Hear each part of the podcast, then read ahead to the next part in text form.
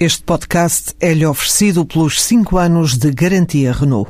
Um líder está sempre à frente do seu tempo. Em alguns casos, 5 anos. Qualidade Renault. 5 anos de garantia ou 150 mil quilómetros em toda a gama das águas da República Dominicana, do Brasil e de Angola até ao México, a viagem da portuguesa Eco Choice, onde durante a visita oficial da diplomacia lusa fechou os primeiros contratos. Esta empresa especializada em três áreas de atuação, desde a energia à construção sustentável ao ambiente urbano, já atuava no país há dois anos, mas agora quer explorar o potencial de mercado, diz Isabel Santos, administradora da Eco Choice. O potencial é gigante, que efetivamente em termos não tem dupla tributação, podemos colocar dinheiro de um lado para o outro sem qualquer problema, sem qualquer taxa. Não tem as complicações daqueles mercados que toda a gente fala e que nós também estamos. E, portanto, efetivamente é um mercado muito atrativo. Nós aqui temos projetos desde auditorias energéticas na indústria e implementação das medidas de economia de energia na indústria, temos uh, projetos de iluminação pública, temos projetos de implementação em algumas secretarias do governo de sistemas de gestão e controlo, temos projetos de certificação de construção sustentável pelo sistema americano LEED.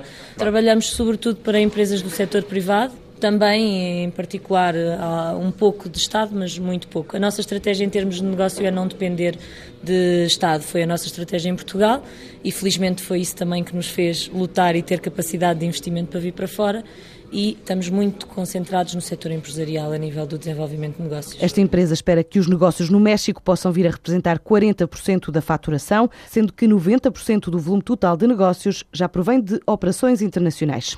Depois da aposta no Médio Oriente, a portuguesa Saraiva Associados, empresa de arquitetura e planeamento urbano, entrou na Colômbia e acaba de estabelecer a primeira parceria também no México, numa altura em que é já a nona empresa mundial deste setor na América Latina. O ritmo de entrada tem que ter em conta dimensão do mercado, afirma o líder da empresa, o engenheiro José Miguel Vieira Neves. Vamos começar lentamente, vai haver um período de experimentação, porque estes mercados são mercados complexos e conheço bem as dificuldades que são os mercados novos e os mercados sul-americanos, apesar da identidade muito grande que existe com, com os portugueses, mas são culturas diferentes e essas diferenças têm que ser muito assimiladas. Isto é, um, isto é um país muito grande, três vezes maior do que a Colômbia. É um país com uma influência americana muito grande, é um país mais evoluído que a Colômbia. Eu acho que é um mercado, é um mercado extraordinário, um mercado com potencial eh, fantástico. Temos experiência em todos os domínios da arquitetura. Este ano, uh, Saraiva Associados era, no continente centro e sul-americano, a nona empresa de arquitetura do mundo. A experiência que temos com esta internacionalização permite fazer projetos inovadores, projetos diferentes que aquilo que é uh, a imagem normal no, nos mercados onde nós estamos. A Saraiva e Associados vai continuar a apostar no exterior e os próximos passos podem passar pelo Peru, Singapura e Malásia ainda este ano. Hoje é esperado ainda o aval para o empréstimo de 55 milhões de euros à Pesca Nova. De acordo com a imprensa espanhola, o acordo entre a Deloitte, a administradora concursal da empresa, e os vários bancos está previsto acontecer esta sexta-feira.